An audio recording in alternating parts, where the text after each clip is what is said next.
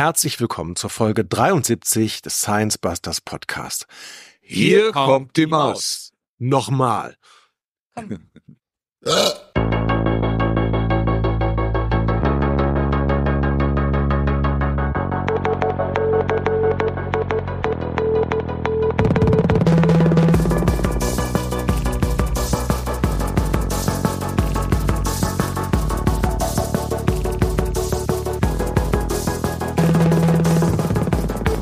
Herzlich willkommen zur Ausgabe 73 des Science Busters Podcasts, wie immer produziert mit Unterstützung der Uni Graz und der TU Wien.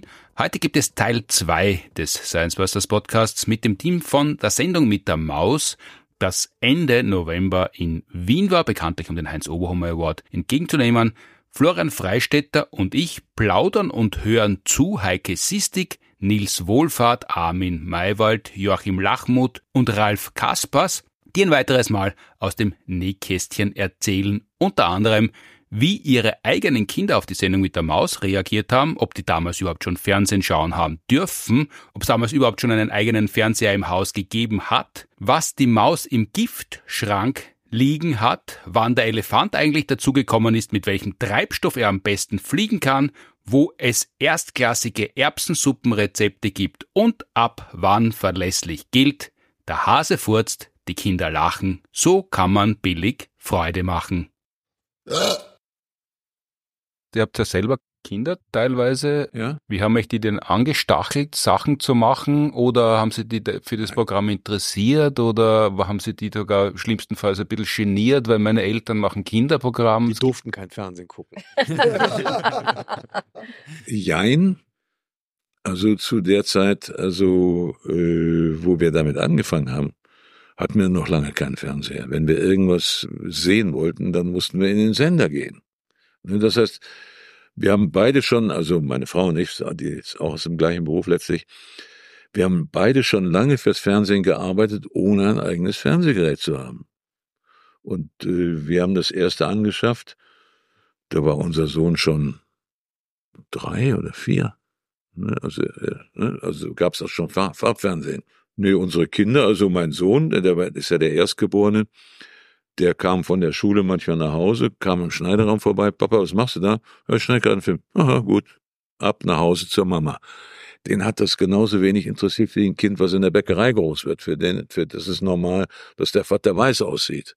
Und für meinen Sohn oder später dann die anderen beiden, äh, für meine Tochter, war es halt normal, dass ich mal im, im Studio bin und mal irgendwie schneide oder mal draußen unterwegs bin oder so. Die, meine Tochter hat mal mitgespielt, mein Sohn hat auch mal mitgespielt, aber immer nur einmal, zweimal, dann war gut.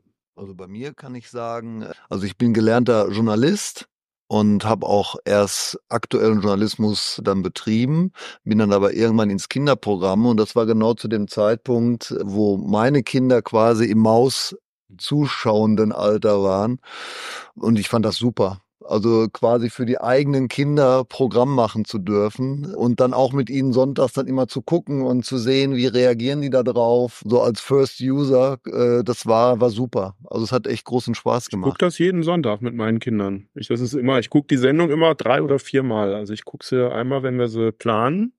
Ich gucke sie dann nochmal, wenn sie technisch äh, fertig zusammengefahren äh, worden ist von dem Harry Steinhauser. Und dann sitze ich meistens sonntags nochmal mit unten mit den Kindern davor und gebe dann aber immer an. Also ich sag dann immer, was als nächstes kommt und die, sind, die wundern alles. sich total. Die denken, äh, was, äh, wo, woher wusstest du, ja? aber mittlerweile haben sie rausgefunden, dass ich das weiß, weil ich das vorher schon auf der Arbeit geguckt habe. Jetzt finden sie es nicht mehr ganz so äh, spannend und ich also gucke ja auch noch jede Woche, aber nicht am Sonntag, weil mir ist mir zu früh, sondern ich gucke sie immer am Montag. Mhm. Ich muss selbstkritisch sagen, dass ich, ich habe bei der Maus angefangen, ähm, als ich noch keine Kinder hatte und habe gedacht, ich wüsste, was Kinder wollen und habe gedacht, ich könnte kindlich denken.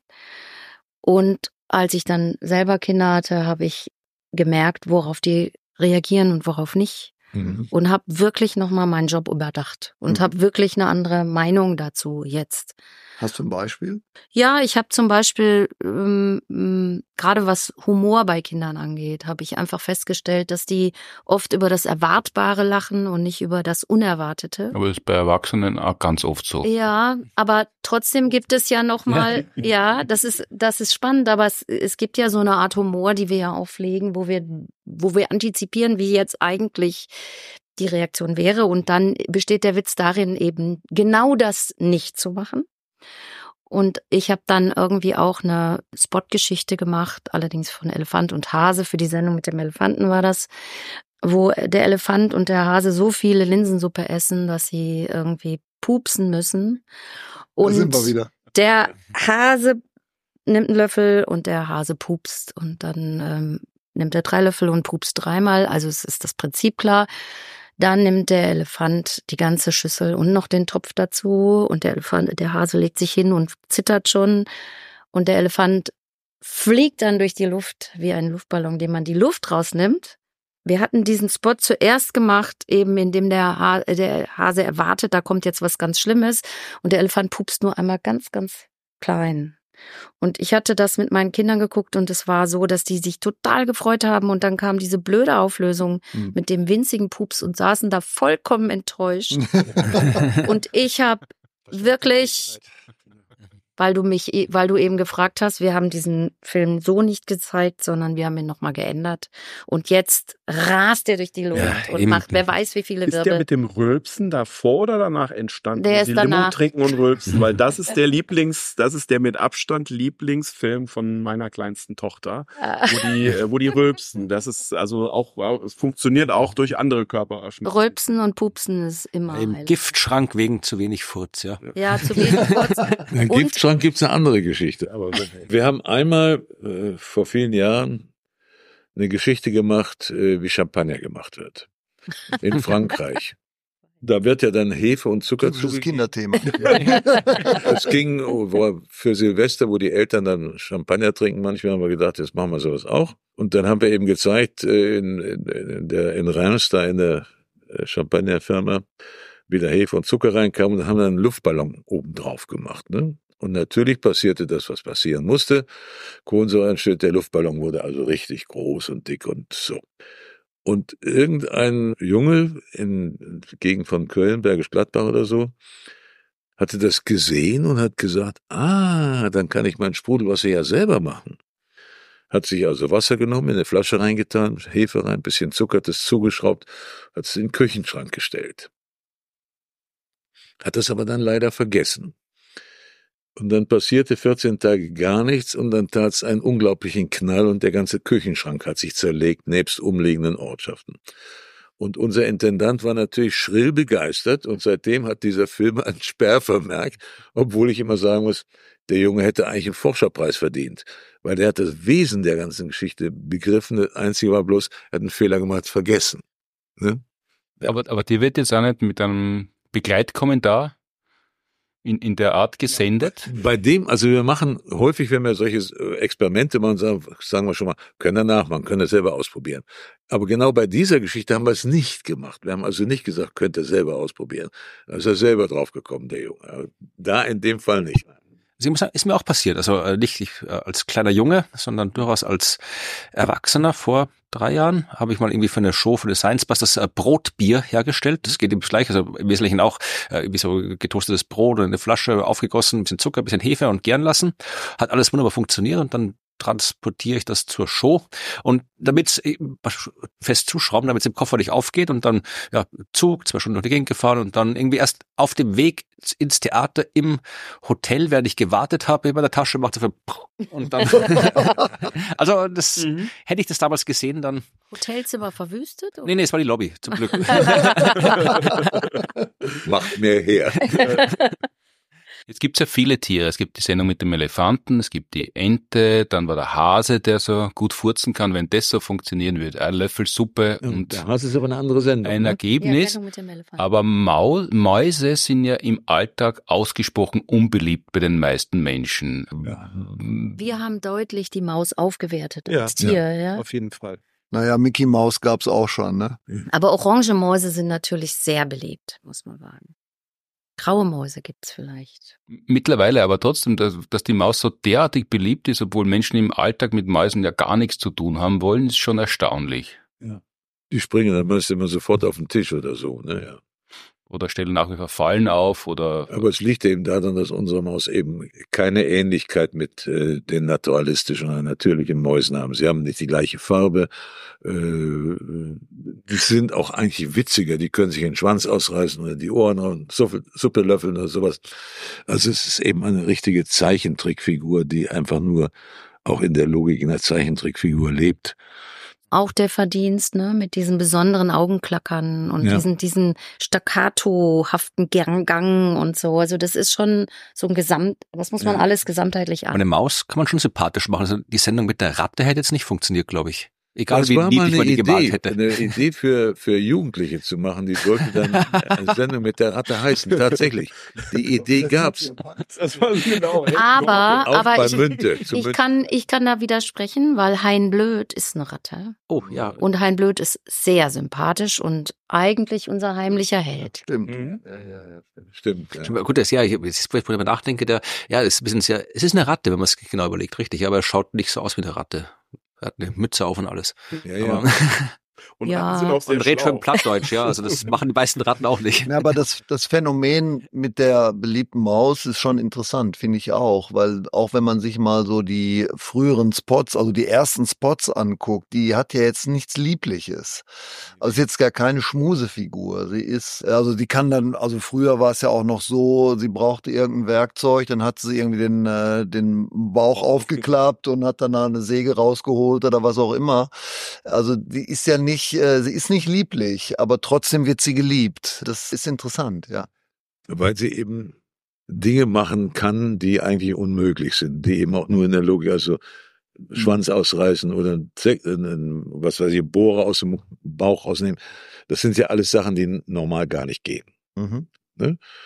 Und nur dadurch, dass sie eben für viele Probleme eben einfach diese pfiffige Lösung, die eben anders ist, als man das erwartet, dass sie die findet und macht, das macht sie sympathisch. Das ist, geht aber eben auch nur in der Logik der, der Zeichentrickfigur. Die, die wird ja oft hinterfragt, diese Geschichte.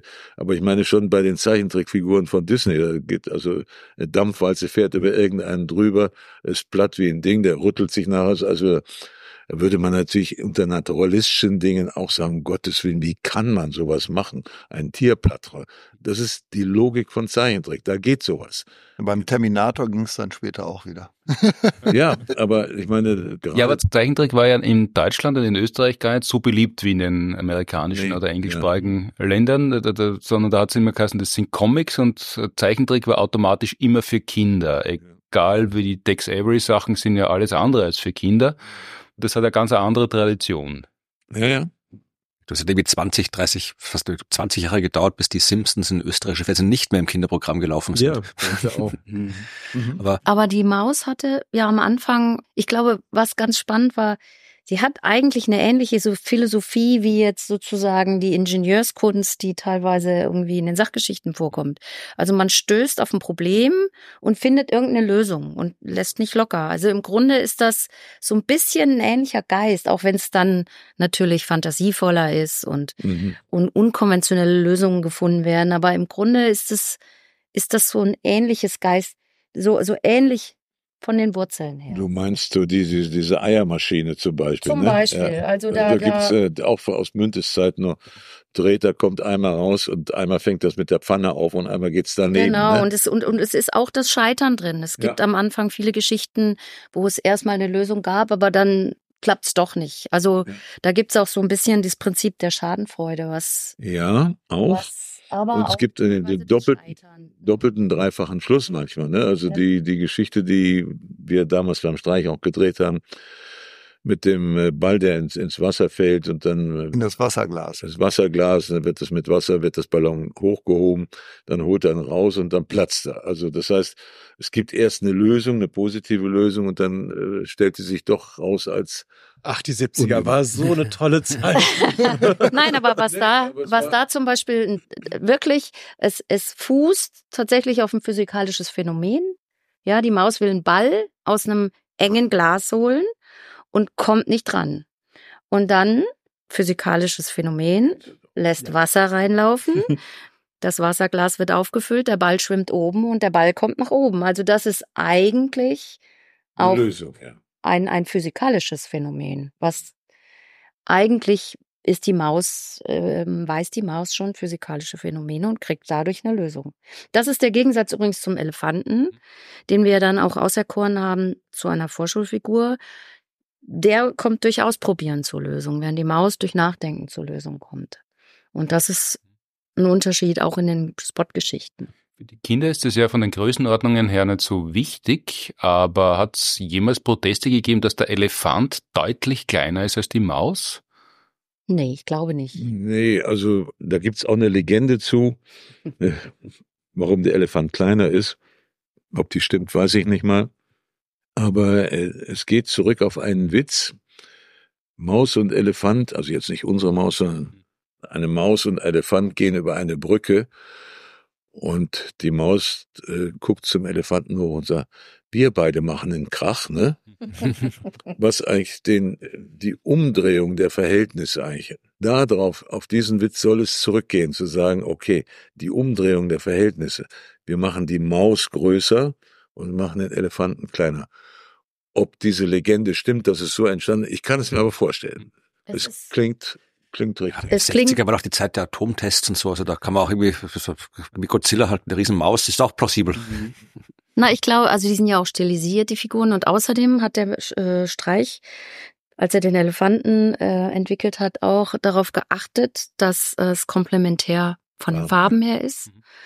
Also Im ähm, goethischen Farbkreis, ne? so ist es dann das Orange mit dem Blau als Gegenspieler und Gegensatz, um eben der Maus, also mit, mit dem Elefanten ist die Maus sozial, eine soziale Figur geworden, weil sie plötzlich emotional soziale Geschichten erzählen konnten im Miteinander. Der Elefant ist quasi die Heidi vom Almöhi-Maus. Genau, so ungefähr. Also der Elefant wurde geboren, um der Freund der Maus zu sein. Tatsächlich. Naja, es ist halt so, mit, mit zwei Figuren sind die Spielmöglichkeiten natürlich deutlich größer. Ist ja klar, wenn man alleine spielt, kann man auch eine bestimmte Art von Spiel.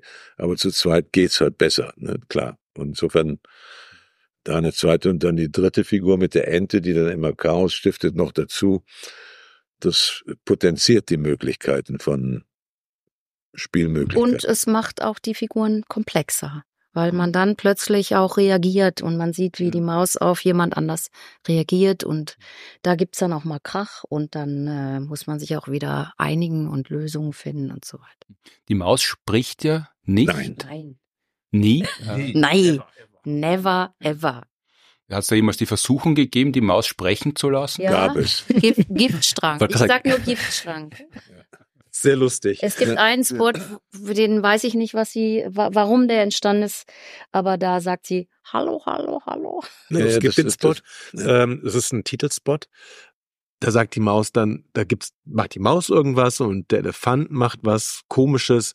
Und dann sagt die Maus, ach der, der weiß das nicht. Heute haben wir Gäste. Und das ist ja Friedrich Streich, der es vertont hat Ja. als Mausstimme und Ist Ja. nie gesendet ist worden. nie gesendet worden. Ja. Also das macht auch die, Mau äh, die Maus, finde ich, stark, dass sie so viel zu sagen hat, aber nicht, nicht lau dauernd plappert. Das war ja die, die Philosophie von Anfang zu sagen, die Maus soll ein stummer Moderator sein. Moderator ist ja normalerweise einer, der permanent labert. Ne? Moderatoren labern ja die ganze Zeit. Also ein stummer Moderator ist also ein Widerspruch in sich selbst eigentlich. Aber die Maus sollte in diesen kurzen Geschichten jeweils dramaturgisch eine kurze Geschichte selber erzählen, Mhm. die aber nichts mit dem davor und nichts mit dem danach zu tun hatte, sondern die sollte einfach nur dazu animieren, einfach mal befreit zu lachen, um sich aus, aus der Konzentration des vorher Gesehenen zu lösen und auf die vielleicht die Konzentration für das nächst zu anzuschauen vorzubereiten. Eben einfach im Moment des Lachens. Also der, der sollte diese Mausspots sollte nichts weiter als einfach nur Spaß machen. Ich glaube, also wa- was ja spannend ist, ist, dass wir tatsächlich in der Sendung immer auch noch die Spots die, der ersten Stunde zeigen. Also wir senden Spots von 1971 genauso wie von 2023. Und ich glaube, das könnten wir nicht, wenn sie sprechen würde. Ich glaube, dass diese Zeitlosigkeit dieser Maus, diese Ikonografie, Mhm. dass sie damit daraus rührt, dass sie nicht spricht. Dass sie so eine ganz eigentümliche Ruhe hat, dass sie so Hm. eine Eigenständigkeit hat und dass sie nicht so Kind ihrer Zeit ist. Also nicht durch Sprechen, nicht durch Sprache, Höchstens durch, die, höchstens durch die Farbe. nur durch die Farbe. Braun und orange. genau. Ist jetzt auch wieder im. Aber sie kann ja schreiben, die Maus, zumindest in meiner Kindheit hat Ja. die Maus schreiben können Ja. und am Ende hat sie ja immer geschrieben Aus. und der. Großbuchstabe M Ja, ist dann ja. immer zerfallen Ja, und vorher hat sie immer den Stift spitzen müssen ja. mit den Zähnen. Ja. Was aber dann äh, ein Stift war, der blau geschrieben hat. Und zu der Zeit hat es noch diese Blaustifte gegeben, die man anfeuchten hat müssen. ja, ja, ja, Kopierstifte. Die waren aber giftig und die Maus hat sie in den Mund genommen. Das dürfte man heute Oh, sicher ja. nicht mehr zeigen. Was? Ja, Das waren so Tintenstifte, die hat man angefeuchtet, meistens mit Speichel. Und dann haben die wie Füllfeder geschrieben. Und dann hat man aber immer einen blauen Mundwinkel, blaue Zunge. Nee. Gehabt. Und die Maus hat aber nie eine blaue Zunge gehabt, aber es war trotzdem ein blauer Stift. Das hat mich immer ein bisschen irritiert als Kind. aber das wird zum Beispiel eigentlich nicht mehr gesendet. Also es gibt schon auch Spot-Geschichten, die so ein bisschen, die wir rausgenommen haben. Aber das Dafür ja, haben wir auch genug. das war ja eine Redensart. Maus aus, das Ja. hat, Ja, man ja. ja. überall zu hören bekommen. Aus die Maus, aus sagt der Maus Armin immer. Hm. Ne? Ist dein Spruch, Armin. Aus die Maus, Maus. ja, ja, ja. Armins Catchphrase. Moin, moin, moin. Hallo Mausfans, ja, das ist äh, Heute geht's um. Wenn die Maus, äh, kann man noch erinnern, ähm, Derek, die Krimiserie, ich glaube ZDF war das, wenn ich das richtig in Erinnerung habe, äh, ist in viele, viele Länder verkauft worden. Und es war sehr komisch, wie wir mal auf, auf Urlaub waren, den Derek auf Italienisch zu hören, wenn man das anders gewohnt war. Jetzt ist die Maus, ist die in anderen Sendeanstalten gelaufen, in anderen Ländern als Sendung mit der Maus? Hat die Nein. Nur in, nur in Australien interessanterweise. Nein, die Maus, wenn ich sage, die Maus wurde in über 80 Ländern der Erde verkauft, was ich übrigens gar nicht weiß, ob es so viele waren, es hieß immer mal so, dann waren das immer nur die Spot-Geschichten, weil die waren ja ähm, schön einfach zu verstehen weltweit und wo- mussten nicht synchronisiert werden. Mhm. In Australien hattet ihr mal einen Vertrag mit dem australischen Kinderfernsehen.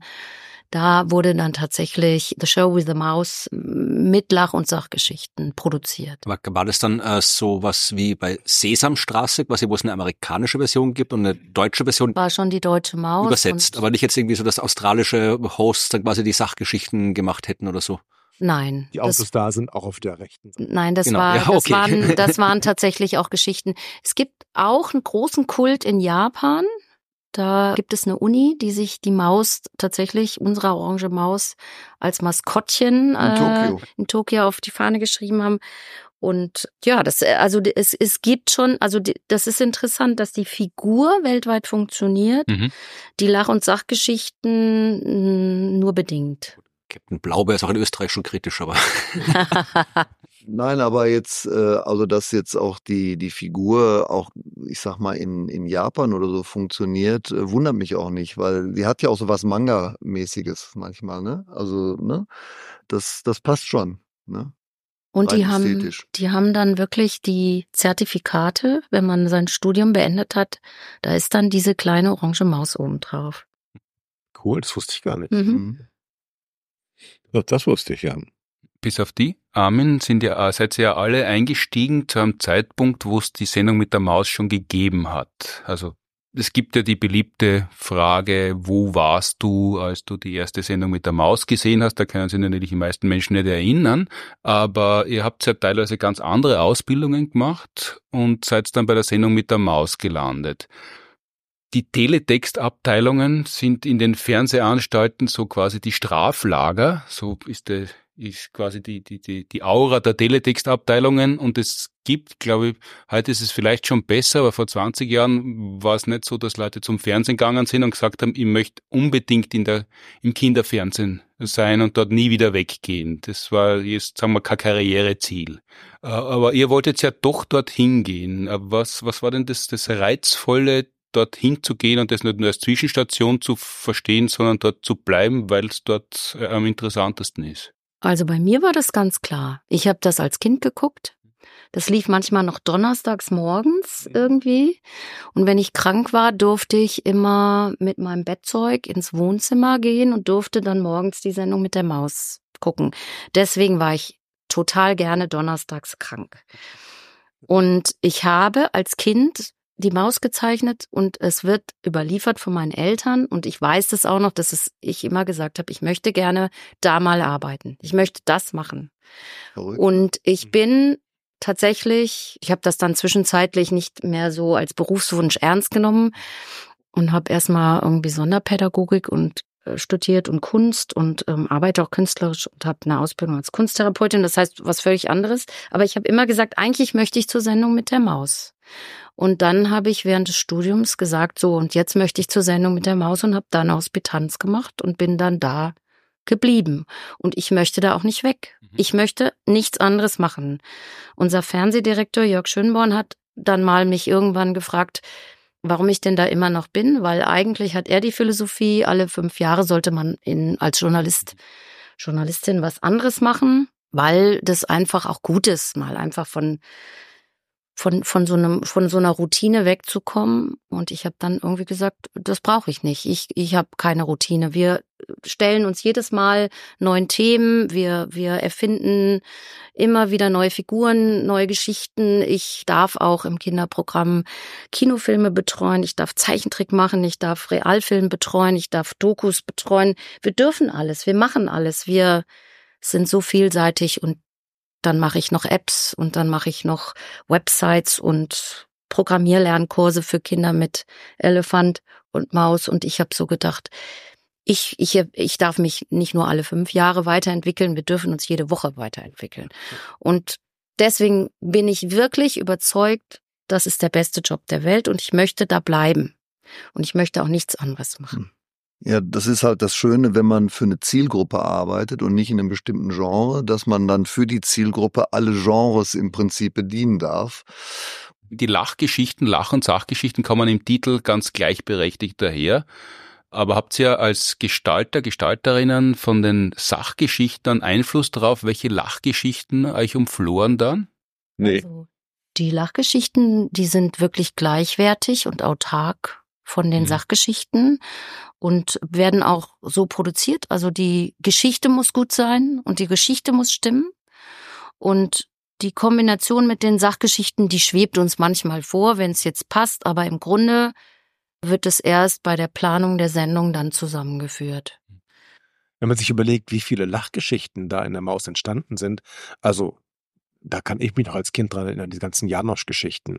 Ich mhm. weiß gar nicht, ob die vorher irgendwie schon mal so verfilmt worden sind. Das war doch in der Maus, oder? Und auch bis hin zu äh, Todestier, das ist ja auch, oder Lars der Eisbär, diese ganzen Sachen. Blaubeer. Äh, Blaubeer, der Blaubeer und, und auch, auch Sean. Also das sind ja alles Sachen, das sind ja Lachgeschichten, die. Es ist auch, es hat, die Lachgeschichten haben eine wichtige Qualität auch. Das sind wirklich Identifikationsfiguren, die kleine Heldengeschichten erzählen, die wirklich auch für die Kinder nochmal eine ganz andere Nahrung nochmal darstellen als jetzt diese Wissensvermittlung in den Sachgeschichten. Es ist, es ist ein anderer Wert und es ist trotzdem wichtig. Ich glaube, die Mischung ist einfach auch eines der Geheimnisse. Also ich sag mal so, ich meine, ich kann ja nur von mir erzählen. Als ich angefangen habe, Fernsehen zu gucken, da war ich sehr, sehr jung. Wir hatten keinen Babysitter, konnten wir uns nicht leisten, aber wir hatten einen Fernseher. Und äh, ich habe grundsätzlich eher lieber die Sesamstraße geguckt, weil das mhm. mit den Puppen sehr viel ansprechender war. Und als ich als die Maus lief, habe ich eigentlich nur die Mausspots zuerst geguckt, ganz klein. Und die Sachgeschichten fand ich langweilig. Und dann bin ich älter geworden und fand eben die Lachgeschichten gut und habe die Sachgeschichten so ein bisschen ausgehalten. Und erst mit, mit steigendem Alter merkt man einfach, ah, guck mal, da ist ja noch was ganz anderes, mhm. eine Qualität, die du so gar nicht mitbekommst. Und dann wird das einfach wichtiger. Ich habe es letztens mal erzählt, da war ich bei Jugendforscht, bei dem, bei so einem Bundeswettbewerb und habe mir da die ganzen Projekte angeschaut. Und bei dieser Ausstellungsfläche, wo die ganzen Jugendlichen ihre Projekte vorstellen, haben 80 Prozent gesagt, ich bin nur hier, weil ich die Sendung mit der Maus oder bis Macht A geguckt habe. Und da merkt man, dass das eben, die werden geködert mit den, mit den Zeichentrickfilmen. Mhm. und dann geht's immer weiter und irgendwann am Ende bleibt dann die Wissenschaftskommunikation übrig vielleicht in der Wahrnehmung, weil das das ist, woraus dann Menschen vielleicht den restlichen, ihr restliches Leben bestreiten. Und nur die wenigsten werden Künstlerinnen oder Künstler und denken sich, ich möchte auch sowas machen wie die Maus. Das ist eher die Ausnahme wahrscheinlich. Es ist klar ein altersdefiniertes Problem oder Phänomen. Also äh, die ganz Kleinen gucken natürlich als erstes nur die Maus. Ja. Logisch. Die orange Maus. Die orange Maus, ne? Das ist zunächst mal der Eyecatcher. Und dann, ich würde sagen, bis fünf, sechs gucken sie dann noch die Lachgeschichten, weil das sind Geschichten oder die Lieder oder sowas. Und erst danach kommt eigentlich das Verständnis oder auch das Interesse an den Sachgeschichten. Das hält sich aber länger. Ne? Also man würde Und wenn du hast eben gefragt, ob wir einen Einfluss als Sachgeschichtenmacher auf den Einfluss von Lachgeschichten haben. Nein, das ist völlig anders, eine ganz andere Redaktion und so. Wir haben da keinen Einfluss drauf, welche Geschichte eine Lachgeschichte wird oder so. die, Wiss die Wissenschaft würde wahrscheinlich sagen, es ist der perfekte multimodale Einstieg. Das ist sehr Und schön formuliert. das- Also angefixt wird man in Wirklichkeit durch die Maus.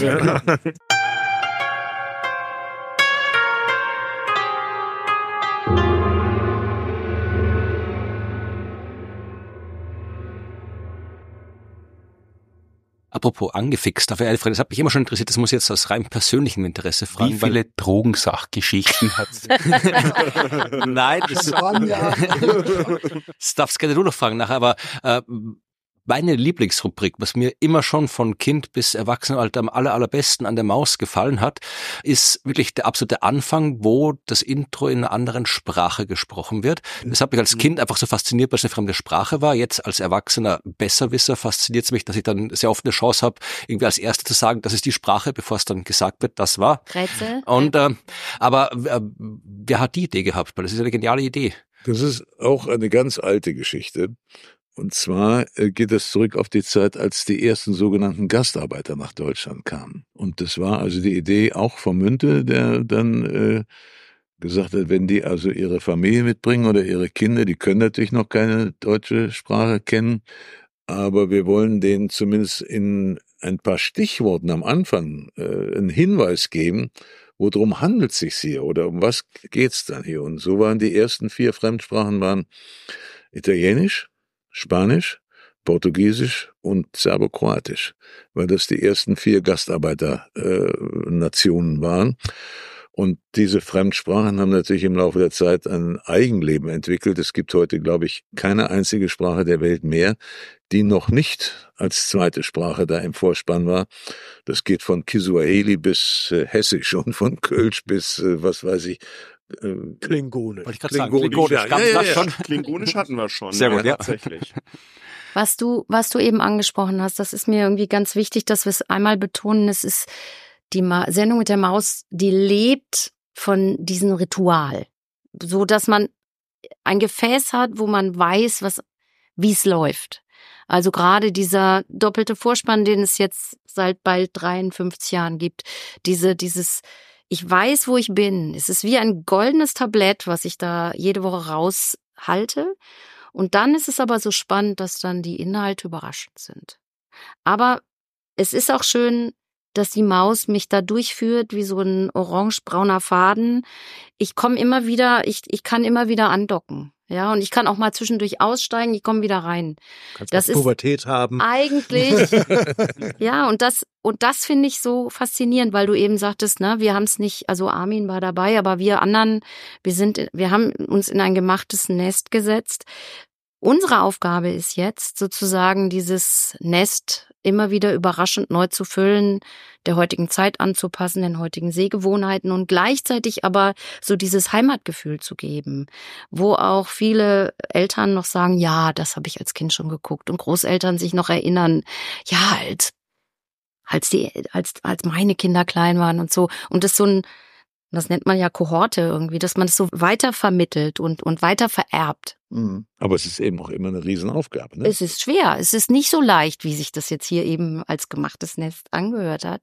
Aber es ist natürlich auch sehr dankbar, muss ich sagen. Also da habt ihr schon auch damals wirklich viele tolle, guten Ideen gehabt. So. Ja, aber ich finde finde das aber immer, also ich finde das finde das immer total. Äh, für mich war das, als als die Maus 50 geworden ist, haben wir uns ja auch äh, genau mit diesen Themen einfach viel beschäftigt. Wie ist die Maus entstanden? Und im Zuge dessen habe ich mir auch die ne, haben wir natürlich auch alle die ganzen alten Beiträge nochmal gesichtet für die Compilations und die neuen Sendungen und so. Da sind uns aber schon so ein paar Sachen aufgefallen, die wir hatten das schon häufiger heute angesprochen, so wenn man Ne, warum ist eine Maus orange oder wie, wie würde so würde man das doch eigentlich nicht machen und äh, hätte man das mal beforscht, wäre doch die Maus überhaupt nicht ein beliebtes Tier gewesen. Trotzdem hat man es gemacht. Ne, ähm, der, der Armin erzählt eine Geschichte vom Brötchen und fängt es erzählt es verkehrt rum. Das ist so wie Memento hat er quasi erfunden. Ne? Also einmal so irgendwie äh, direkt in der ersten in der ersten Sachgeschichte das Ding einmal auf links gedreht und und ich finde, das ist für uns immer noch so eine gute Erinnerung daran, so ein jetzt sagen wir als Redaktion ein Umfeld zu schaffen, in dem die Wahrscheinlichkeit, dass solche Happy Accidents, also so so Sachen dann einfach auch nach wie vor passieren können. Und dann ist ein bisschen die Aufgabe rauszufinden, ah ja, das da da kann man irgendwie dran anknüpfen oder das kann man weitermachen. Und das ist schon, also das ist eine super schöne Aufgabe, weil wir uns durch das gemachte Nest, also diese Sendung und die Struktur mit dem Vorspann, hat man so ein, ein Umfeld, in, in das man aber auch viele Sachen reinschmeißen kann, die und, und, und man kann dann auch gucken, was funktioniert und was funktioniert nicht. Und das finde ich ist eine total schöne äh, Art zu arbeiten, dann eben auch schon ähm, ja fast das ist fast wissenschaftliches Arbeiten, ne? Also man macht etwas, man versucht etwas, guckt dann hat es funktioniert? Warum hat es funktioniert? Und wenn es funktioniert hat, dann ja, könnte man das nicht nochmal hinkriegen oder so. Und ich glaube, das ist schon was ganz Besonderes. Das, das Spannende ist, dass die Sendung mit der Maus nach wie vor wahnsinnig erfolgreich im linearen Fernsehen ist. Also ganz konträr zu vielen anderen Erfahrungen ist es so, dass die Maus nach wie vor so eine Art Lagerfeuer-Moment morgens, sonntags morgens für viele Familien hat, als Familienritual. Wir gucken noch die Maus und dann fahren wir los. Auch wenn es die Fahren wir los, dann stehen wir auf. Das ist in Wirklichkeit eine verlängerte Nachtruhe der Eltern. Aber es sind auch viele Eltern, die noch mitgucken. Ja, ja, Ähm, und obwohl es die Maus zeitunabhängig auf sehr, sehr vielen Plattformen in der App, ähm, auf der Website und in der Mediathek gibt, ist es tatsächlich so, dass auch das lineare Gucken nicht deutlich abnimmt. das habe ich sondern jetzt eh das so gemeint. Also andere die Eltern schauen mit, kommt, aber ja. der, der, der Elternalltag mit Kindern beginnt erst 25 Minuten später. Ja, Mhm. genau. Jetzt äh, haben wir das ganz kurz, oder ich habe es ganz kurz angesprochen, es ist eine Kindersendung, aber es geht von drei bis 99 oder Ja. wie auch immer das Zielpublikum ist. Da fallen ihm Wobei, so, über 100-Jährige dürfen das auch gucken. Es ist jetzt nicht so, dass wir da anmachen. Ja, die steigen ja eher aus dem Fenster. solange man es irgendwie konsumieren kann, darf man. Also gibt es ja ganz viele Themen, die zwar jetzt kleine Kinder oder, oder größere Kinder nicht direkt betreffen, aber indirekt. Zum Beispiel, wenn jemand von den Großeltern einen Schlaganfall hat oder Mhm. wenn das größere äh, Geschwister, Schwester, Bruder drogensüchtig wird. Oder ein Thema, das, das für ganz junge Kinder interessant ist, äh, obwohl es eigentlich ein medizinisches ist, der HPV und die HPV-Impfung. Da sollte man ja Kinder, also in Österreich geht das Impfprogramm ab neun Jahre los, das ist eigentlich klassisches Mauspublikum. Macht sie über solche Themen auch Sendungen? Gibt es solche Sachgeschichten? Also wir haben schon über Geburt und Tod gemacht, ne? Wir haben auch über Behinderungen, alle möglichen, auch über das Impfen haben wir, glaube ich, auch Geschichten. gemacht. Depression auch, also unsichtbare Krankheit. Ja. Es, wir, wir, wir, es gibt erstmal kein Tabu, aber es soll sozusagen auch nicht programmatisch sein. Also es, wir nehmen uns nicht vor zu sagen, wir müssen jetzt mal darüber was machen, sondern es muss schon auch Kinder tangieren, es muss schon eine Kinderfrage dazu geben. Also nicht im Sinne von, die muss vorliegen, aber uns muss die Frage zu dem Film einfallen und wir müssen sie erzählen können, so dass Kinder es auch nachvollziehen können. Und es muss, oder ein Bezug für Es muss Kinder. nicht im Trend liegen, ne? Also so, Also Kinder müssen irgendwie dann dazu schon irgendwie auch einen Bezug haben können, ja, weil sie es in der Öffentlichkeit wahrnehmen, äh, selbst wenn sie selber nicht betroffen sind oder so, dann ist es, kann es, kann alles auch ein Thema sein, klar. Mhm. Und wenn man solche Geschichten macht, werden die dann anders wahrgenommen oder, oder, oder rezipiert? Gibt es dann mehr Gegenwind von Erwachsenen, wenn für Kinder Themen aufbereitet werden, wo Erwachsene der Meinung sind, das ist, das ist nicht kindergerecht? Ja. Wie damals bei Armin auch. Als alle gesagt haben, ihr macht die Kinder sprachlos, gibt's jetzt das, das Wort gab es damals noch gar nicht, Shitstorm, aber es war. Ja, ja, klar. Da wart ihr auch Vorreiter ja. im Empfangen von Shitstorms. Und, das stimmt, ja. Gibt's, das gibt's jetzt auch noch, klar. Also ich kann auch da mal ein Beispiel, wir haben, bei so einer Sommerreise sind wir mal in einer Moschee in Duisburg-Marxloh gewesen. Ne? Wir waren schon in katholischen Kirchen, wir waren in evangelischen Kirchen, wir waren schon in Synagogen. Aber das war, glaube ich, meines Wissens das erste Mal, dass wir in einer Moschee waren. Und wir sind da im Vorbeigehen einfach dran vorbei und haben gesagt, können wir da mal reingucken? Die waren ganz freundlich und so, mal Schuhe ausziehen, bla, haben uns irgendwie alles gezeigt. Aber dann ging was los. Wie könnt ihr in eine Moschee gehen? Ne? Dann ging also ein Shitstorm los, obwohl wir das genauso wertfrei gemacht haben, wie wir die katholische Kirche oder die Synagoge oder die evangelische Kirche. Nur da plötzlich ging also ein, sofort ein Shitstorm los. Ne? Aber von welcher Seite oder von allen Seiten? Frag mich was leichteres. Das ist ja im, im, im Ernstfall äh, nicht nachvollziehbar, wer dann nun gerade was macht, weil die heißen ja alle Keks 97 und, Nein, das meine ich gar nicht, aber haben sie dann, hat sie dann der Kölner Katholik darüber aufgeregt, dass, äh, dass eine Moschee gezeigt wird, oder haben sie die, die, die Moslems aufgeregt, dass ihr Gotteshaus von innen in Nein, nein, die haben sich nicht aufgeregt, nö. Also ich vermute, ich kann es nicht beweisen, kann es auch nicht nachvollziehen, dass das eher von diesen, ich sag mal, eher rechten Leuten äh, gekommen ist oder. Also Religion jedenfalls ist ein Aufregerthema. Ganz ja. klar.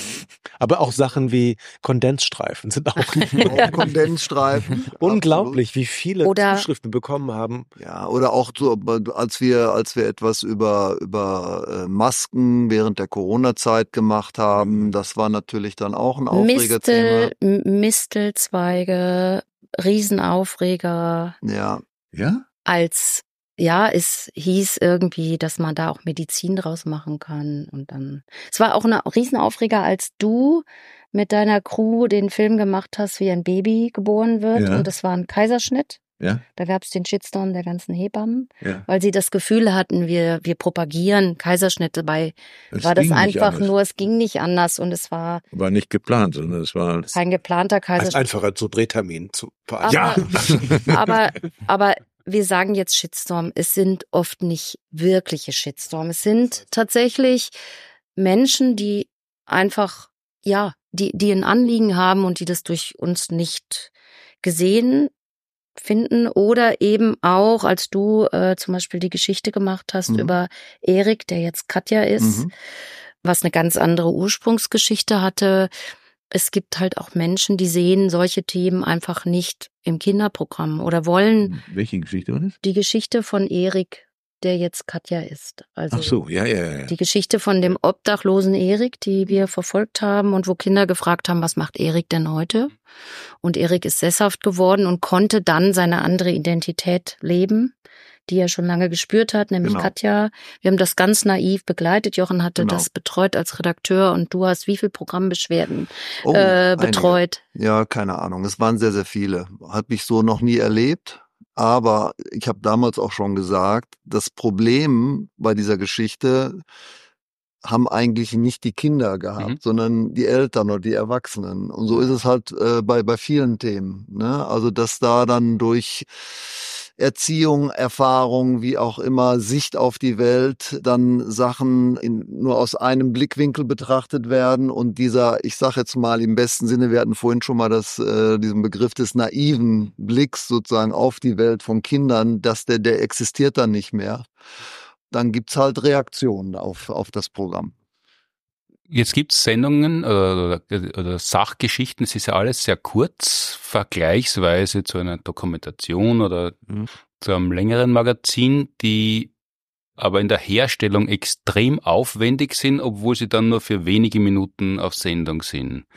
Wie, wie, wie groß ist denn da die Versuchung, wenn das, das geht ja oft über Monate oder Jahre, wenn, vor kurzem ist dieser, dieser Beitrag über die Brücke in Leverkusen gelaufen, wie oft, wie, wie groß ist denn da die Versuchung, das, das hinzuschmeißen oder bleiben zu lassen, weil das jetzt so lang dauert und dann so wichtig ist es ja nicht mehr, wie es am ursprünglich vorgekommen ist. Also da musst du ein paar Verrückte haben, die mitspielen. Ne?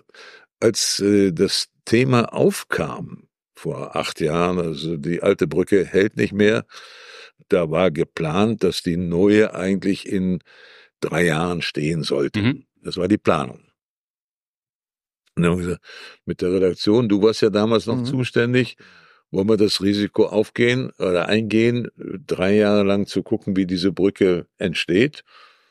Dann haben wir gesagt, ja, machen. Ja, also das ist ja auch spannend und ich finde, das dazu, da, dafür steht ja auch die Sendung. Also, dass wir A zu Fehlern stehen, dass wir B aber auch äh, Sachen äh, oder oder Geschichten ihren ihren Raum geben, ja. Und dann äh, ist es ja auch klar, also dass das nicht nur eine Geschichte äh, wird, sondern dass das dann äh, auch mehrere werden können. Und wichtig bei der Geschichte zum Beispiel war auch, dass wir einen Türöffner hatten. Also das war jetzt zum Beispiel keine Kinderfrage, sondern das war ein, ein Maus-Fan, der da, ich glaube, der Oberingenieur war, jetzt der da zuständig war für den Bau dieser Brücke, der halt Maus-Fan war, wahrscheinlich selber auch mit der Sendung groß geworden ist und dann uns geschrieben hat, ihr habt da nicht Bock, äh, ich kann euch alle alles zeigen, alle Türen aufmachen, äh, jetzt diesen Bau mal zu begleiten. Ja, und das ist natürlich klasse. Genauso wie jetzt in Bayreuth haben wir auch mal eine Geschichte gemacht, wie also eine, wie eine Oper äh, inszeniert wird, äh, aufgehangen an, an zwei Kindern, die da auch eine zentrale Rolle hatten jetzt gerade. Das war, glaube ich, bei Lohengrin vor, vor drei oder vier Jahren. Und ähm, ja, und auch da war es dann so, dass es, dass wir da Türöffner hatten, ne? wo wir also jetzt dann, also sonst macht das auch keinen Sinn. Ne? Jetzt auch bei der Leverkusener Autobahnbrücke, wenn man da, wenn man da dann die Leute dann noch beknien muss, natürlich haben die alle genug zu tun und die warten jetzt nicht auf uns, dass wir da mit der Kamera noch vorbeikommen, um den Betrieb aufzuhalten. Aber wenn die selber Spaß daran haben und selber Bock drauf haben, dann kann es was werden. Aber ja so dass aus froh. den geplanten drei dann plötzlich acht Jahre wurden, das hat damals keiner gedacht. Und hätte ich das damals gewusst, hätte ich gesagt, ne Kinder, acht Jahre, äh, ein bisschen viel. Ne? Ich weiß gar nicht, ob ich das noch erlebe. Also ich habe es ja jetzt noch erlebt. Und äh, insofern, der Bau war ja dann auch ein Jahr stillgelegt und dann äh, vielfach haben wir dann einfach tagelang da nur gewartet, weil es nicht weiterging und so. Also es gibt ja den Sprichwort, das Sprichwort, die Hälfte seines Lebens wartet ein Soldat vergebens. Das geht auch mit Fernsehleuten. Also ich habe in meinem Leben wahrscheinlich mehr gewartet äh, auf irgendwas, als dass ich dann irgendwie äh, gedreht habe oder so. Aber dann muss man es auch durchhalten. Ja, und das ist gehört auch mit zur Maus, das ist auch Handschrift und äh, das macht sonst keiner. Ja, das macht sonst keiner, das macht nur die Sendung mit der Maus. Und insofern äh, ja, muss sowas auch gemacht werden. Und was toll ist, ist ja, dass wir jetzt äh, die, diese ganzen Einzelfilme haben. Das haben wir ja bei einigen Themen, die so lange dauern. Aber wir haben jetzt die Möglichkeit, die nochmal zusammenzufassen zu einem Mhm. Film. Das haben wir, ne, wie ein Flugzeug gebaut wird, wie ein ICE gebaut wird. Ähm, also dieses über viele, viele Jahre irgendwie die alle Schritte kleinteilig zu beobachten und das dann nachher zu einer Stunde oder einer halben Stunde zusammenzuführen. Halbe Stunde wird nicht reichen. Ja, ja, das diesmal nicht, nein. Bei anderen. Das Geld ist im Prinzip oder die Idee ist immer auch gut investiert. Ja, also wir können es dann nochmal anders kompilieren und können dann da nochmal einen Mehrwert schaffen, können das auf anderen Sendeplätzen dann nochmal wiederholen im Rahmen der ARD und das, äh, das funktioniert wunderbar. Was ich übrigens auch sehr liebe, ist, dass wir, äh, wir haben das angefangen zum 50. Geburtstag, dass wir die Früher-Heute-Geschichten gemacht haben. Und das ist ja auch ein lohnendes Ding, dass wir unser Archiv nochmal plündern und gucken, wie wurde das damals eigentlich hergestellt, wie viel Menschen, wie viele Schritte waren dazu notwendig und wie wird das eigentlich heute hergestellt. Das heißt, eben einfach auch mit dem Material von damals jetzt nochmal zu zeigen, wie sich Industrie verändert hat, Ja. wie sich Prozesse verändert haben, Logistik, Arbeits, Arbeitsberufe, ja, so, das, Die Müllabfuhr. die, oder die Zange, wie viele Menschen haben am Anfang da, 48 Leute äh, waren das mal. 48 und jetzt sind's 13. 13 und viele Maschinen. Das ist schon toll, wenn man so, so ein Archiv hat, auf das man zurückgreifen kann. Das ist echt ein großer Schatz. und auch und auch äh, so zeitgeschichtlich. Also es ist auch so lustig jetzt die 70er Jahre Filme zu gucken, die Mode, äh, die Art und Weise, wie die Menschen damals aussehen, wie die gedacht haben, wie die gesprochen haben. Es ist wirklich ein Schatz. Eigentlich müsste das Museum für Zeitgeschichte eine Sondermausausstellung machen, wo genau diese ganzen alten Sachen Das war ja immer auch meine Idee, das äh, quasi als Archiv der Gesellschaft in Anführungsstrichen irgendwie zur Verfügung zu stellen, zu stellen, weil es wirklich eine, also das ist ja 53 Jahre Zeitgeschichte, Mhm. ne, die da abgebildet wird. Und es hat ja auch den Vorteil. Museum hat ja schon mal nachgeguckt. Ja, das, es, es hat ja auch den Vorteil, die Sachen sind ja in der Regel recht langsam erzählt. Das heißt, das ist jetzt auch nicht so schnipselig kurz geschnitten, sondern man, hat, man bekommt immer über das Material einen sehr guten Eindruck über, über Zeitgeschichte. Ne? Und insofern ist das auch unter dem Aspekt sehr gut investiertes Geld. Also auch wenn es sehr aufwendig ist, jetzt die Produktion von Sachgeschichten in der Regel, die Philosophie, die dahinter steht, ist immer, das Geld ist insofern immer auch gut eingesetzt, weil unter anderem sie auch häufiger ausgestrahlt werden. Ne? Also wir wiederholen die Sachen ja auch im, im, im Laufe der Jahre, der Jahrzehnte. Und wenn sie denn auch gut erzählt sind, dann bleiben sie in der Regel auch frisch. Ne? Und da sind wir wieder mit dem Kreis, weil du eben gefragt hast, digitale Welten. Auch das ist natürlich total toll, die Sachen auch nochmal aufzubereiten heutzutage für ähm, andere, andere Plattformen, andere Sehgewohnheiten. Ähm, das ist so ergiebig, was, was im Laufe der 53 Jahre da entstanden ist. Jetzt habt ihr also einen Heinz-Oberhummer Award bekommen für Wissenschaftskommunikation. Gibt es eigentlich auch von akademischer Seite Zugänge äh, zur Sendung mit der Maus? Gibt es Bachelorarbeiten, Masterarbeiten über die Sendung mit der Maus? Jede Menge. Ja. Jede Menge? Ich Ja. glaube, die erste war eine Doktorarbeit. Die erste Doktorarbeit von Dirk Ulf Stötzel. Genau. Genau. Der Name ist hängen geblieben. Aber es gibt wirklich viele, viele Arbeiten und auch ihr seid ja teilweise selbst unterwegs, um an Universitäten das Geheimnis des guten Erzählens und des verständlichen Erklärens irgendwie Also zu die, lehren. Genau, die Idee dahinter war, es gab mal äh, die Anfrage, also weil wir ja all, wir sitzen alle im gleichen Boot, nämlich wir wollen komplizierte Sachverhalte möglichst einfach erzählen und unters Volk bringen. Und da gab es dann äh, die Idee einer Hochschule, äh, ob, ob man da nicht mal ein Seminar draus machen könnte. Also wie, wie arbeitet ihr und was kann man davon vielleicht, über- wie kann man das übertragen? Also da gab es dann ganz jede Menge Aha-Effekte.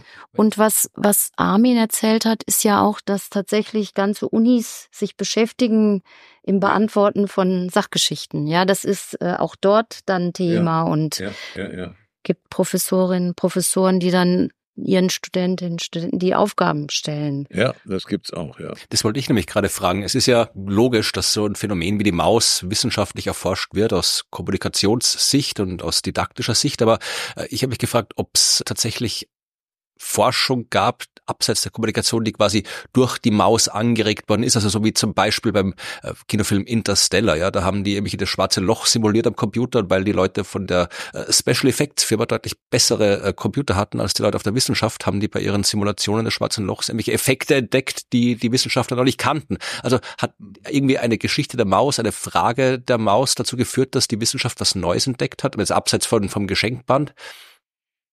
Keine Ahnung, was in den einzelnen Universitäten los ist. Also, ich weiß nicht, du hast mir doch äh, vorige Woche auf deinem Rechner, auf deinem kleinen Ding, dieses Ding mit dem, mit dem, mit der Quantenmechanik mal gezeigt.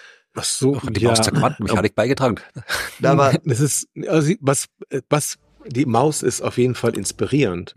Ähm, also wenn man zum Beispiel, ich war jetzt in einem, in einem Rahmen von einem Seminar mit der Bauhaus-Uni in Weimar in, in München bei dem Unique Center for Quantum Science and Technology, weil die Künstler in Bau, in, in der Bauhaus-Uni und die Wissenschaftlerinnen in der, ähm, in München eben zusammenarbeiten, damit die, die Kunstschaffenden, die Forschenden irgendwie unterstützen und diese Umgedreht. Forschungsergebnisse sozusagen künstlerisch aufbereiten, dass da diese beiden Bereiche Kunst und Wissenschaft zusammenkommen. Und da war es auch so, das sind Quantenphysiker, die haben gesagt, oder viele haben gesagt, ich bin eigentlich hier gelandet, weil ich immer die Maus geguckt habe. Und das ist was total inspirierendes. Und das sind jetzt keine konkreten Forschungsergebnisse vielleicht, aber dieses Interesse an Wissenschaft und an, ja, die Neugier am Laufen zu halten. Ich glaube, das hält die Maus einfach hoch. Das ist bei den Leuten auch so drin wahrscheinlich, aber dass sie es mit der Maus in Verbindung bringen, das ist irgendwie das Besondere daran. Also ein gutes Beispiel jetzt auch für eine öffentliche Person kennen wir alle Alexander Gerst, Ja. ne, der äh, ja immer dann auch schon, also noch bevor er da mit uns äh, dann kooperiert hat, ja die Maus, ne, die kleine Mauspuppe mit auf seinen Expeditionen hatte, also weil er, weil es sein Maskottchen war. Also es hatte nichts mit uns, mit der Sendung erstmal zu tun. Aber mir fällt auch noch äh, ein konkretes Beispiel für für Forschung. Und zwar, äh, Armin, das war die Geschichte mit dem Vitamin C. Ach so, Also ja. es ging um die Frage, Was wa- macht Vitamin C im Körper? was macht Vitamin C? Warum ist es gesund, so, also wenn warum man sagen krank die ist, Eltern, Obst ne? zu essen? Genau. So, das ist eigentlich die Geschichte. Naja, Gemüse, also ess viel Obst, ess viel Gemüse irgendwie, so, das war die Geschichte, warum soll man das eigentlich tun? Dann ging es halt um Vitamin C und was macht das im Körper und um darstellen zu können, wie das denn auch wirklich funktioniert, hat Armin, glaube ich, einen Forschungsauftrag Ja, irgendwie. ja, das äh, hat drei Jahre gedauert. Ne? Immer, ich glaube, ich habe eine Doktorandin in Tübingen drei, drei Jahre mehr oder weniger durchbezahlt. Weil das Problem ist, die Makrophagen, also vulgo die weißen Blutkörperchen, die tun das ja jede Sekunde in unserem Körper, ohne dass wir das merken. Und die tun es natürlich nur im lebendigen Blut. Und äh, wenn man zeigen will, wie die also Jagd auf Bakterien oder sowas machen, dann kann man das nicht trocken darstellen, sondern man muss so. Und jetzt also rauszukriegen, Präparate zu entwickeln, äh, wie müssen die aussehen, dass man die dann einfach noch lebendig drin hat, die Makrophagen und auch die Bakterien noch drin hat. Und was passiert, wenn die Makrophagen also keine Vitamin C kriegen? Dann schlafen die ein und werden faul und so. Aber die kann man wieder zum Leben erwecken. Wie viel äh, äh, Menge muss denn an Vitamin C-Gabe äh, dazugegeben werden? Dass sie auch nicht sich überfressen da dran, sondern dass die wieder ihren Jagdinstinkt kriegen und, und, und, und. Und das Ganze natürlich unter Mikroskop.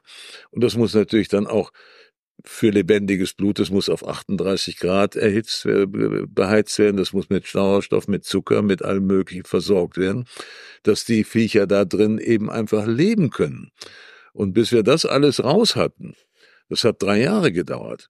Und der eigentliche Dreh, der war an einem Tag erledigt, nachdem das alles gestimmt hat, ne, unter Mikroskop. Allerdings war auch da die Schwierigkeit, bei einer Probe von meinem Blut hat es vier Stunden gedauert, bis die abgeschlafen und wieder lebendig wurden. Bei der nächsten Probe hat es acht Stunden gedauert. Bei der dritten Probe hat es sechs Stunden gedauert. Und keiner konnte erklären, warum das einmal schneller und einmal langsamer geht. zu wenig Kaffee getrunken haben. Möglicherweise. Das war die Blumenuhr. Das war nicht die. Und jedenfalls, das, das konnte man auch dann nur äh, mit Serienfotografie äh, fotografieren, weil die Bewegung ist natürlich innerhalb von vier Stunden oder sowas Hm. weitaus langsamer als irgendeine Zeitlupe das machen könnte. Das heißt, wir haben dann also im Abstand von zehn Sekunden immer ein Foto geschossen und die dann nachher wie Zeichentrickfilm, also einfach auch wieder äh, mit, äh, mit Raster-Dings, also äh, äh, mit Register, nicht mit Raster, mit Register, äh, wie Zeichentrickfilm animiert. Also die mussten dann eben auch rauskriegen, in welchem äh, Abstand wir die einzelnen Fotos dann sehen, dass man also eine Bewegung rauskriegt. Aber das war dann auch nochmal drei Tage Arbeit, nur rauszukriegen, in welchem Abstand äh, sieht man das plötzlich. Ne? Lächerlicher Film von, äh, ich sag mal, siebeneinhalb Minuten. Ne? Da fragt man sich doch, welcher Bekloppte tut sich sowas an? Ne? Der sitzt hier. Wenn- einer acht Jahre auf eine neue Brücke wartet, sind drei Jahre für Vitamin C. Genau, sitzt man auf einer. Hausbank. Jetzt ganz zum Schluss noch der Frage, es gibt viele Sendungen, die dann irgendwann einmal ein Kinofilm wären. Von der Maus gibt sowas meines Wissens nicht. Das gibt's absichtlich nicht oder habt ihr genug zu tun und seid dann nicht auf die Idee gekommen oder gibt's Pläne? Also es gab immer mal Pläne. Ähm, es hat sich aber nie so eine überzeugende Idee bisher ergeben. Und Realverfilmungen sind ganz im Trend. Also so die Mau- Maus, also Herr der, nicht Herr der Ringe, König der Löwen haben sie jetzt so als Realfilm, Dschungelbuch als Realfilm, so Maus und Elefant wäre doch auch mal cool. also, also es ist so interessant, aber ich glaube, dass der Held ist tatsächlich die Sendung mit dem, also die Philosophie, sich der, der, dem Alltag zu nähern und ähm, und so beharrlich zu sein und ähm, dass keinem dass einem kein Weg zu weit ist, ist Verrückte wirklich ist, die die Münte und ich haben schon mal an so einer Geschichte rumgesponnen. ja, es, es gab ganz viele Produkte, aber es gibt nicht den einen Helden, es gibt nicht die, die, die, die, die ne? man kann niemanden in die Welt schicken und, und sagen, äh, es ist, es, es gab noch nicht die gute Idee. Vielleicht hat jemand, der jetzt zuhört, eine gute Idee. Das soll er uns dann schicken. Die Sommerreisen gab's, die fand ich immer ganz Ja, nett. die Sommerreisen, ja. Aber dann ist wieder zwei Tage Ruhe und in drei Tagen kommt dann die Post mit Genau. Ja, ja, ja. Aufrufen, soll man vorsichtig sein, haben wir gelernt. Ja, ja. Also das sind manchmal Sachen, die sich ergeben, die kannst du nicht planen, das ahnst du auch nicht. Äh, Da stehst du plötzlich vor so einer Situation und sagst, und nu? Ne? Oder ich habe irgendwann mal, was weiß ich, äh, auch auf irgendeiner Sommerreise habe ich mal Erbsensuppe gekocht für die ganze Mannschaft. Ja, da wollten tausend Leute plötzlich das Rezept wissen. Ne? So. Da rechnest du doch nicht mit, dass Leute das dann also äh, plötzlich, ja, da musste man einen Haufen Studenten einstellen und die dann das alles immer eingepackt und losgeschickt. Aber das war natürlich nicht geplant. Ne, Das sind Dinge, die entwickeln sich ohne dein Zutun und ohne, dass da die Redaktion oder sonst irgendjemand was das voraussehen kann oder, oder auch nur ahnen. Heutzutage ist einfacher, da können wir das Erbsensuppenrezept einfach in die Shownotes des Podcasts stellen. Ja. Kein Problem.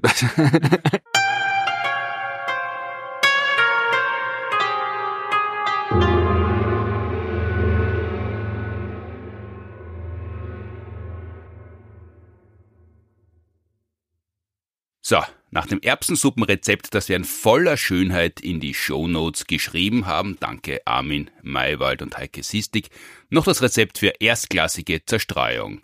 Etwa mit Planet B. Wir sind diese Woche auf Tour in Deutschland, also nicht ganz Deutschland, aber ab Mittwoch sollten wir sein Im F-Haus Jena. Donnerstag, den 7.3. im Filmtheater Schauburg Dresden. Freitag, den 8.3. im Waschhaus Potsdam. Samstag, den 9.3. im Kupfersaal Leipzig. Und am Sonntag, den 10.3. geht's wieder zurück nach Thüringen in das die Brettel in Erfurt. Gezeigt wird die Jubiläumshow Planet B mit schönen Versuchen, Anleitungen zur Vernichtung des Lebens auf der Erde, wie man mit Hilfe von Astronomen die Meere schneller übersäuern kann und wie oft man ein Brathuhn ohrfeigen muss, bis es ganz durch ist. Und am Ende wie immer Science Buster Gin für alle. Nicht geschüttelt, nicht verdünnt, sondern in der homöopathischen Potenz C0. Wir freuen uns schon. Fragt die Science Busters live. Alles übers Klima auf Radio FM4 gibt es das nächste Mal am Montag, den 18. März. Da werden Florian Freistetter und erstmals Barbara La, Verkehrswissenschaftlerin an der TU Wien, neben mir im Studio sein und eine Stunde lang Fragen beantworten. Unter anderem, was macht man mit Wasserkraft, wenn es kein Wasser mehr gibt? Ab 13 Uhr auf FM4. Am 15. und 16.3. spielen wir wieder im Stadtsaal Wien unsere Show Planet B am 15. sogar mit Gebärdensprachen Tollmatch live. Am 3. April sind wir dann im Treibhaus Innsbruck, am 5. April im Spielboden Dornbirn und am 6. April im Alten Speicher in Ebersberg. Science Busters for Kids gibt's ja aktuell digital im ORF-Player, jede Folge circa 10 Minuten. Die ganze Show analog und in voller Länge mit Martin Moder und mir gibt's am 4. April im Treibhaus Innsbruck und am 5. April im Spielboden Dornbirn, dann am 19. April im Kronenkino Mistelbach, am 2. Mai im Konzerthaus Weinviertel im Ziersdorf und am 12. Mai im Lustspielhaus München. Für noch kleinere Kids plus Eltern natürlich oder ältere Geschwister oder Großeltern oder Verwandte jeglicher Art spielen wir ab 15.05. wieder im Urania Puppentheater PC und Die Science Busters, unsere Show, wo es unter anderem zum Mars geht oder auch nicht. Auf jeden Fall gibt's am Ende jede Menge Stickstoffeis für alle. Hurra! Grafuzi Kapuzi! Im September zeichnen wir neue TV-Shows an der Uni Graz auf und sobald es dafür Tickets gibt, sagen wir natürlich Bescheid. Weitere Infos und Tickets unter sciencebusters.at. Die Termine sind bereits online bis Ende des Jahres, das wir am 31.12. traditionell mit unseren naturwissenschaftlichen Jahresrückblicken beenden, dieses Jahr am 31. Dezember im Stadtsaal Wien. Martin Puntigam spielt auch alleine Theater oder Kabarett, nämlich sein Soloprogramm Glückskatze. Seit 35 Jahren ist er jetzt schon auf der Kabarettbühne. Die Jubelvorstellungen seines Soloprogramms gibt's am 9. und 10. April im Theatercafé in Graz. Da hat vor 35 Jahren alles begonnen. Am 11. April im Gerberhaus Fähring. Da hat vor 35 Jahren vermutlich nicht alles begonnen. Und am 12. und 13.04. im Kabarett Niedermeyer in Wien. Und wer da mehr wissen möchte, geht am besten auf die Seite puntigam.at. Neues aus der Marillenliga. Gibt's wieder ab dem ersten Heimspiel in der Frühjahrssaison am 17.03. gegen den SK Dulbing und da haben wir Science Busters die Patronanz für dieses Heimspiel übernommen. Das heißt, wir werden dort sein und dürfen den Ankick vornehmen, damit der USV Furt in Rosa bei Heimspielen weiterhin unbesiegt bleibt.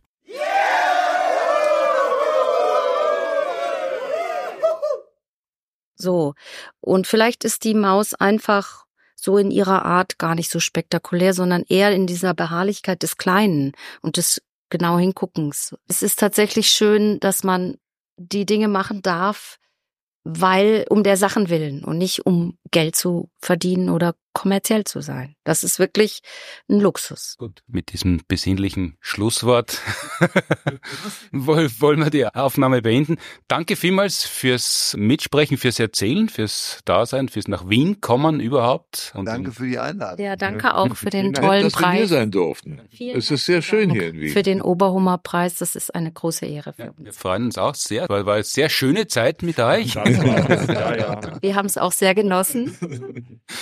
Danke Heike Sistig, Armin Maywald, Ralf Kasperls, Nils Wohlfahrt und Joachim Lachmuth. Danke Florian Freistetter. Das war's von dieser Ausgabe des Podcasts. Bis zum nächsten Mal. Tschüss, habe die Ehre. Baba.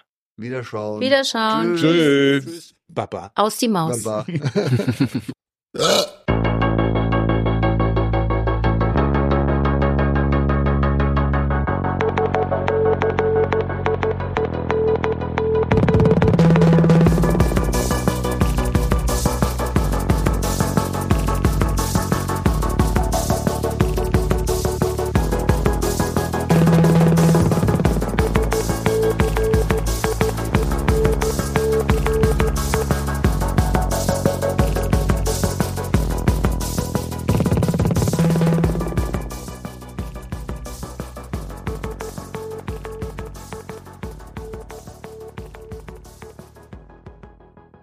Mir ist ja was ähnliches passiert. Mir hat einmal jemand geschrieben, dass seine vierjährige Tochter im Fasching als ich gegangen ist, mit rosa Leibchen und Blockflöte. Und im Freundeskreis meiner Tochter hat es jemanden gegeben, äh, die sind als Schari und Ralf gegangen im Fasching.